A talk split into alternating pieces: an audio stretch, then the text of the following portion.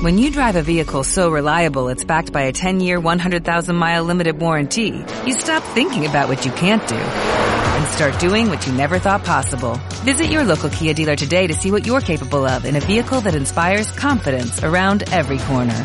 Kia, movement that inspires. Call 800-3334-KIA for details. Always drive safely. Limited inventory available. Warranties include 10-year 100,000-mile powertrain and 5-year 60,000-mile basic. Warranties are limited. See retailer for details. Canal Retina. Información y actualidad sobre la retina en español. Programa elaborado por la Asociación Retina Murcia, Retimur. Presenta David Sánchez.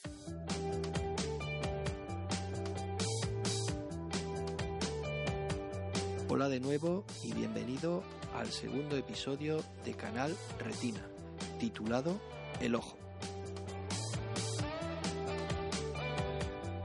Parece mentira, pero ya ha pasado un mes desde la emisión de la primera entrega de este nuevo podcast y ya tienes a tu disposición este segundo capítulo en el que voy a entrevistar a una oftalmóloga que te va a ayudar a conocer mejor el órgano que te otorga el sentido de la vista, el ojo. Pero antes de nada, permíteme que en nombre propio y en nombre de la Asociación Retina Murcia, Retimur, que produce este nuevo medio de comunicación, te dé las gracias. Gracias en mayúsculas por la acogida del primer episodio que emitimos hace un mes y que ha tenido una acogida sorprendente tanto en reproducciones como en suscripciones. Estoy gratamente sorprendido, al igual que el equipo que realiza este podcast, y esto nos ayuda a tratar de mejorar en cada entrega del mismo para ofrecerte un mejor producto. Así pues, muchísimas gracias. Y ya, sin más preámbulos, vamos a dar paso a nuestra primera invitada a Canal Retina, la oftalmóloga Magdalena Salinas. Así pues, comenzamos.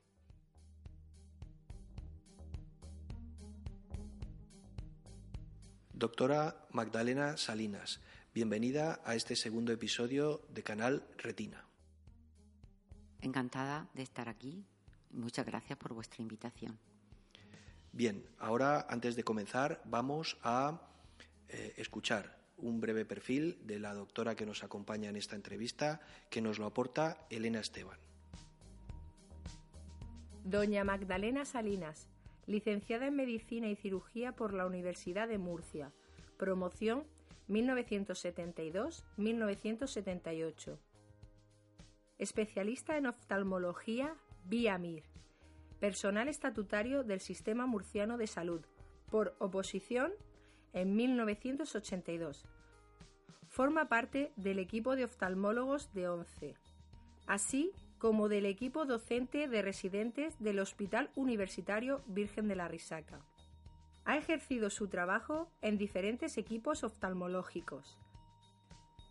Ha seguido su puesta al día de la especialidad a través de la asistencia a congresos nacionales e internacionales y en la publicación de trabajos científicos. Bien, y ya vamos a dar comienzo a la entrevista propiamente dicha. En primer lugar, lo que queremos conocer es de qué partes consta el ojo.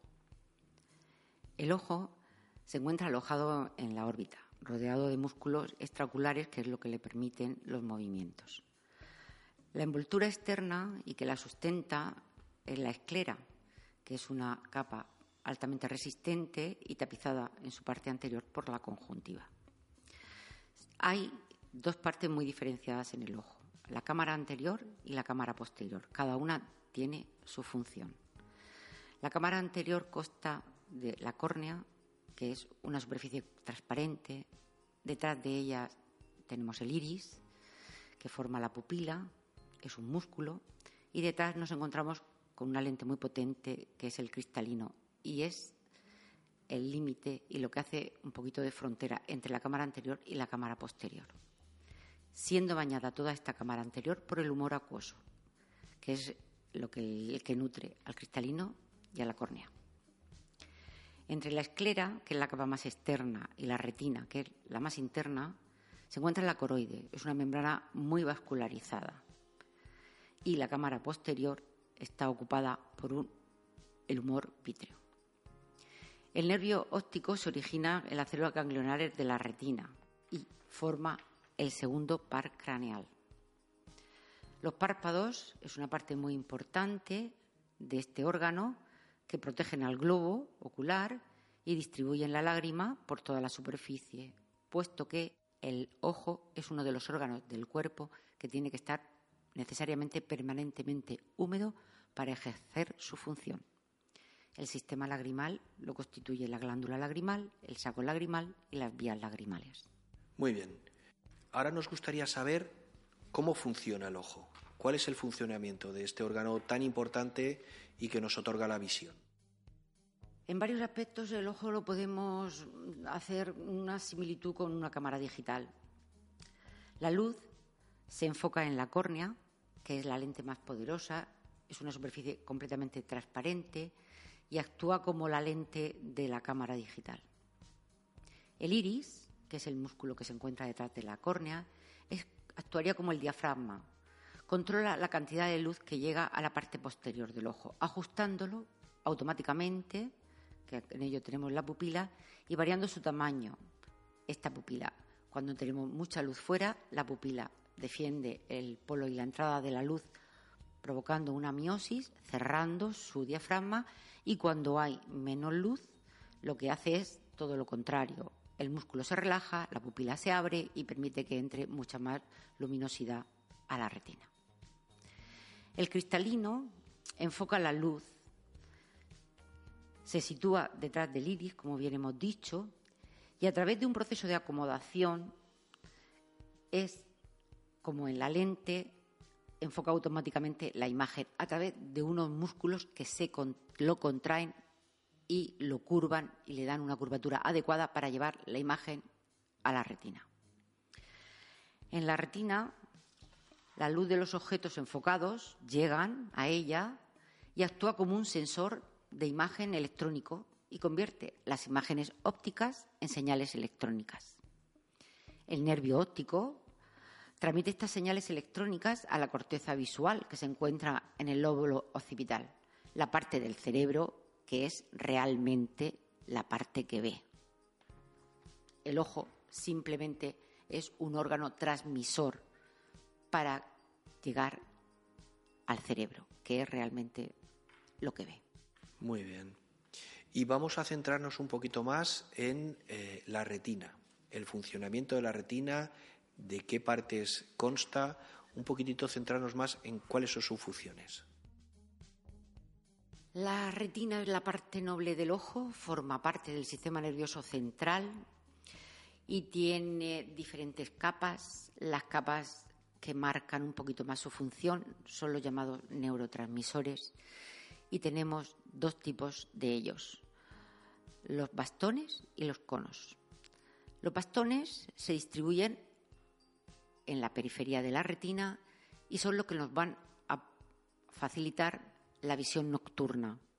Los conos, sin embargo, forman la mácula, que es la parte más noble de todo el sistema visual, donde se percibe la visión más fina y la agudeza visual se determina por ella y está formada solo por conos.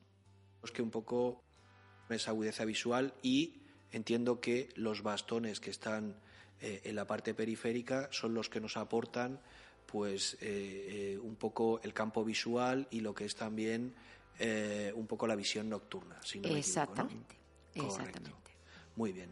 ¿Cuáles serían, a su parecer, los principales defectos o problemas, enfermedades de la visión que ustedes atienden en la consulta, en, la clínica? Pues en la clínica, dependiendo del rango de edad en que nos vayamos a basar, los niños tienen una serie de defectos visuales que en la edad media no aparecen o están muy atenuados y en la edad media y en la edad media aparecen otros que no aparecen en la, en la edad del rango de, la, de, los, de, los, de los peques. En los niños lo que más vemos son pues enfermedades infecciosas por contagio cuando se incorporan a las guarderías, tenemos el problema de las conjuntivitis, tenemos el problema del contagio, porque bueno, es una enfermedad contagiosa y realmente cuando aparece, pues marca bastante el, dirigir a ese niño, retirarlo de la guardería porque hay que volverlo a casa y no puede permanecer allí porque son muy contagiosas. Otra enfermedad de los niños que es mm, defectos son los defectos de refracción, son los defectos que se dan y que aparecen, como la miopía, la hipermetropía y el astigmatismo. Esos son en esos niños lo que más vemos, aparte de las enfermedades general, mm, genéticas que puedan aparecer. Eso ya son punto y aparte, pero forman un tanto por ciento muy bajo de lo que es la patología en el rango de edad de 0 a 7 años. Ya cuando nos enfrentamos a una edad media, pues tenemos que estar ya muy pendientes eh, del glaucoma, porque el glaucoma es una enfermedad que no nos da clínica ninguna, simplemente si no hacemos una detención precoz de la tensión ocular porque hay antecedentes familiares en la familia. Es una enfermedad silente, es muy silenciosa y cuando se van a dar cuenta el paciente ya tenemos muy poquitas cosas que hacer porque cuando ya se van perdiendo esas células ya son irrecuperables la premicia que aparece, porque todos vienen, la primera, en muchísimos ciudadanos, la primera eh, visita al oftalmólogo ocurre con la premicia porque no ven de cerca. Eso ocurre a partir de los 40 años porque hay un defecto del cristalino, la acomodación va disminuyendo y tenemos el problema de la premicia, que en esa primera visita nosotros los oftalmólogos tenemos que poner muchísimo hincapié porque ahí podemos detectar muchísimas, muchísimas patologías cuando vienen a ponerse la gafa para cerca. Después tenemos el desprendimiento de retina, que suele darse en miopes, también se puede dar en personas que no son miopes, pero y posterior a un desprendimiento de vitrio posterior puede arrancar suficiente fuerza el vitrio de la retina porque está unido a ella y provocar un desgarro retiniano. Y bueno, eh, enfermedades generales como la retinopatía diabética y la retinopatía hipertensiva, estas enfermedades son enfermedades vasculares que afectan en un grado muy importante la circulación retiniana y nos pueden dar muchos, muchos.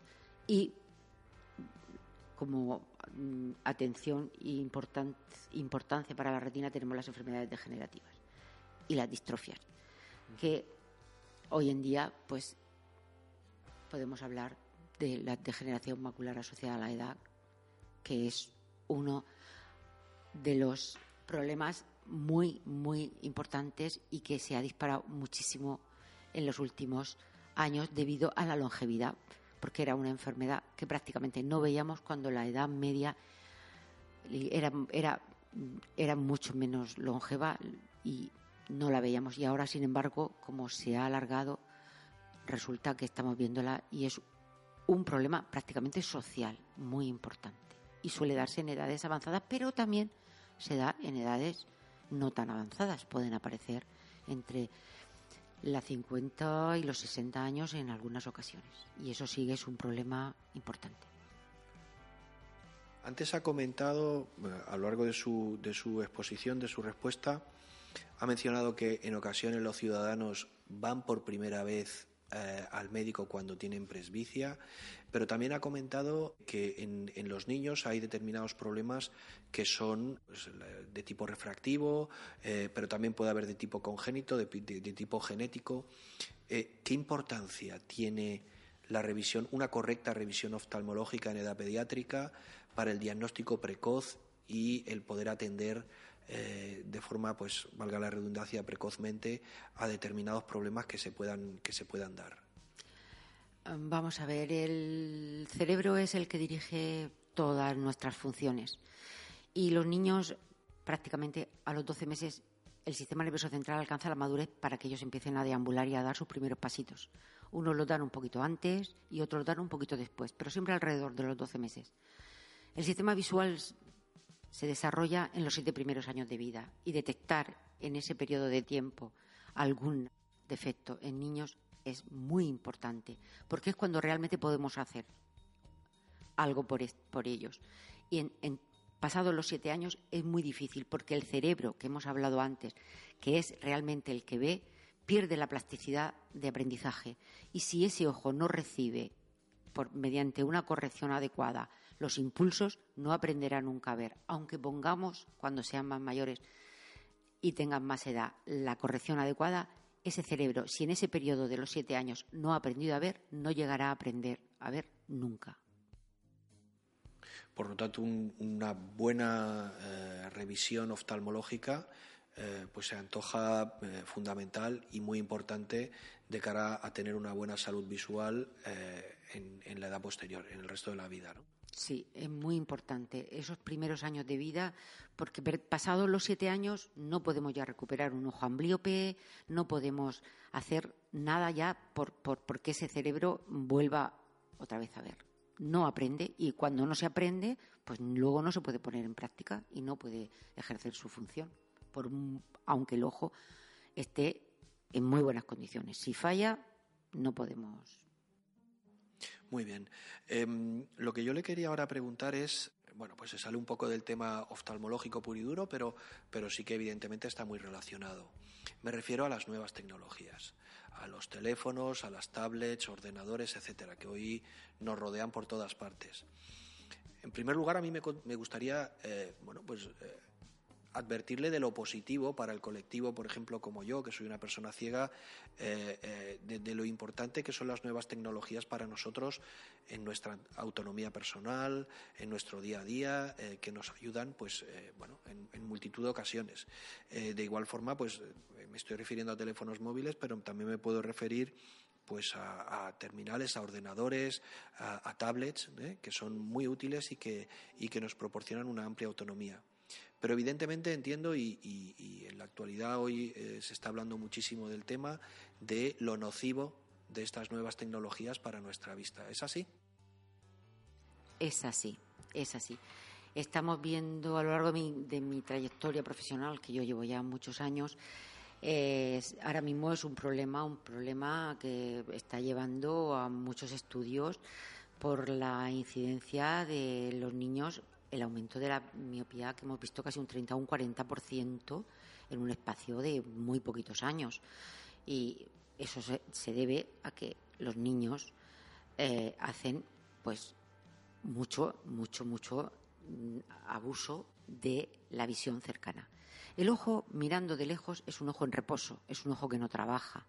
El trabajo del ojo empieza a partir de determinadas mm, medidas, como pueden ser los 30 o 40 o 50 centímetros. Ahí el ojo tiene que forzar muchísimo para el cristalino, tiene unos músculos y o sea, cuando estamos mirando de cerca, el ojo se esfuerza.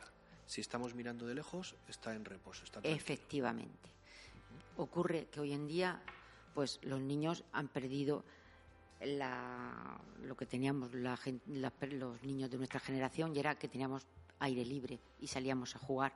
Hoy en día los niños, después de su jornada de, colegio lo que hacen es que vuelven a casa y chantajean una hora más de tablet o una hora más de, y los padres también nos prestamos en determinados momentos a eso. entramos dentro de ese chantaje que nos hacen nuestros pequeños y en eso no podemos, no podemos, no debemos y debemos ser completamente inflexibles. Ellos tienen que tener su tiempo al aire libre, tienen que jugar, tienen que tal y rescindir un poquito todo el uso porque ahora mismo se está haciendo un abuso de la utilización de las tablets, los móviles y todo lo que puede conllevar un exceso de, de ¿Hay algún número de horas concreto que dijéramos, mm, si nos pasamos de aquí, malo? Pues eh, yo siempre les digo a los padres cuando vienen a la consulta, les suelo decir que los fines de semana se puede utilizar lo que no se puede utilizar después de ocho horas de estar en el colegio, coger, volver a casa y entonces seguir con la tablet y seguir. Entonces yo les siempre les hago y les pido que ese chantaje con respecto a las tablets y a los teléfonos móviles que se hagan siempre, siempre en fines de semana. Y me comentaba también anteriormente, eh, antes de comenzar la entrevista, el tema de, de la luz LED. ¿verdad? De, los dispositivos. Sí, vamos a ver. Eh, sobre esto, eh, bueno, es que las tecnologías nos están invadiendo de una manera y nuestro organismo, pues, tiene que adaptarse un poquito a todo este tipo de cambios. Y así como hemos hablado antes de la miopía en los niños, está demostrado que científicamente que determinadas patologías, sobre todo distrofias retinianas, están demostrados en conejos y en, otros en otros ratones, que cuando tú provocas una distrofia en un ratón y lo sometes a una luz LED, esa muerte celular se acelera muchísimo más con la luz LED que con la luz. Por lo tanto, sería, mm, bueno, en primer lugar, necesario el protegerse, ¿no? El proteger, el proteger, el proteger, el proteger los ojos es fundamental, es fundamental es todavía ahora mismo, claro, los intereses ahora mismo económicos van por delante un poco de los intereses que nos puedan afectar a los demás, pero sí que hay que tenerlo en cuenta cuando tenemos alguna patología que sabemos que se puede influenciar por este tipo de, de tecnologías. Muy bien. Y ya para concluir, mm, me gustaría que nos explicara un poco cómo podemos, o que nos diera unos consejos de cómo podemos mantener una buena salud ocular. Bueno, los consejos para una buena salud ocular tenemos acudir al oftalmólogo con revisiones que ya los pediatras con los niños lo tienen estipulado, que a los cuatro años les ven y a los seis años también les ven y les hacen una, medida de agudeza visual no tan perfecta como la que podemos hacer los oftalmólogos, pero bueno, eh, se detectan muchas cosas en, esa, en esa visita del pediatra y sobre todo cuando hay antecedentes familiares de enfermedades oculares o padeciendo patologías de otro tipo. Eso es, importante. La alimentación equilibrada forma parte, bueno, nosotros somos pura química y todo nuestro organismo y todo lo que nosotros introduzcamos mm, tiene que ser pues lo más sano posible y lo más equilibrado posible. Todos los excesos en realidad son malos para todo. La correcta distancia para la lectura de dispositivos electrónicos también es importante, por lo que hemos comentado antes, porque en visión cercana supone un esfuerzo muy importante para el ojo, con lo cual cuando los niños van a escribir o se ponen a escribir, empiezan las caligrafías, hay que mantenerles siempre no solo por la postura de la espalda, por la postural, sino también por la visual. Y eso es muy importante.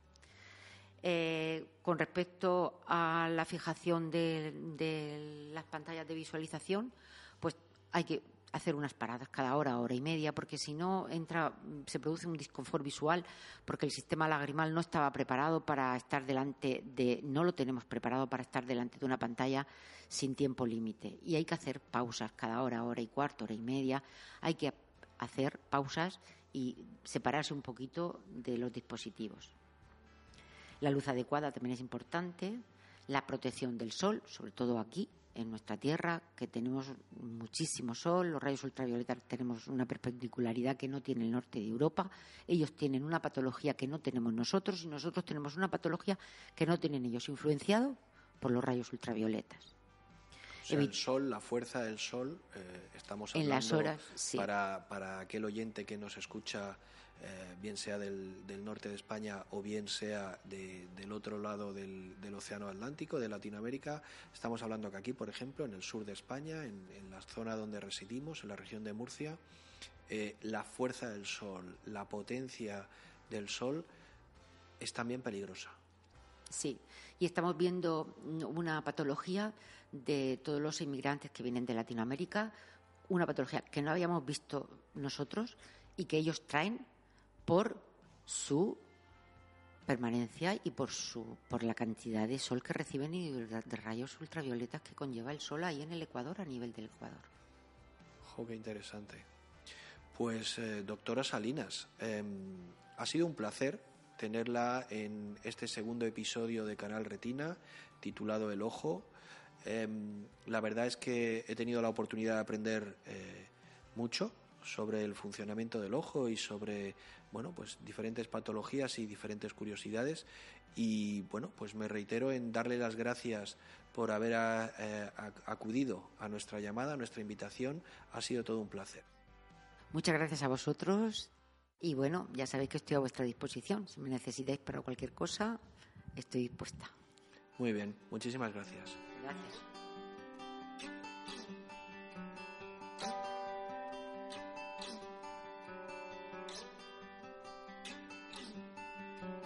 Y hasta aquí el segundo episodio de Canal Retina, titulado El Ojo, en el que de la mano de la oftalmóloga Magdalena Salinas has podido aprender seguro un poquito más sobre cómo es nuestro ojo, cómo funciona, qué problemas o defectos puede padecer y también sobre cómo mantener una buena salud ocular, entre otras cosas.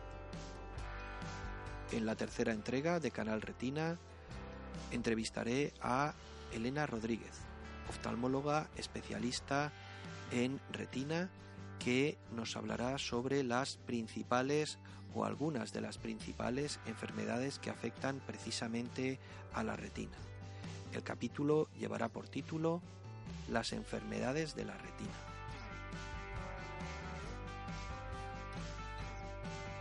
Si te ha gustado esta segunda entrega, ya sabes que te agradeceré mucho que lo valores positivamente en la plataforma que hayas escogido para reproducirlo. También estaré muy agradecido si lo compartes en tus redes sociales, ya que esto ayudará a que otras personas puedan conocer Canal Retina y eh, que podamos llegar a más gente. También te recuerdo que si estás suscrito a nuestro canal, a nuestro podcast, te llegará una notificación de aviso cada vez que emitamos un nuevo episodio. Y si lo prefieres, puedes entrar en www.canalretina.org y dejar tus comentarios, o bien hacerlo también en el correo info